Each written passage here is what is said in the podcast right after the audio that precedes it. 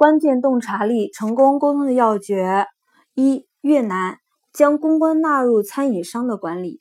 等到博雅争取南越官方航空公司南越航空这个客户时，我才明白面临的难题是什么。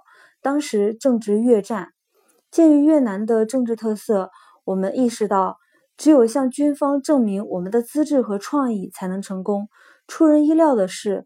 最终与我们签合同的是餐饮商莫里，我怎么也想不通，越南人居然将公关纳入餐饮商的管理。莫里是一位餐饮专家，专为政府承办午餐和宴席。我们对莫里及其背景一无所知，其实我们最后并没和他做过多少生意，但结果证明，与莫里而不是与政府签合同是我们的幸运。战争结束，越共获胜。我们估计他们不会买南越政府欠博雅这笔公关的单，但与我们签合同的是餐饮商莫里。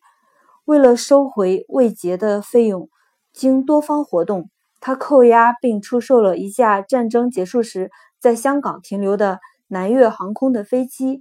他收回了自己的欠款。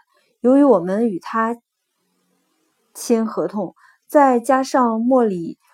秉性正直，他结清了我们的欠款。我们是战争结束后为数不多的几乎全额结清欠款的公司。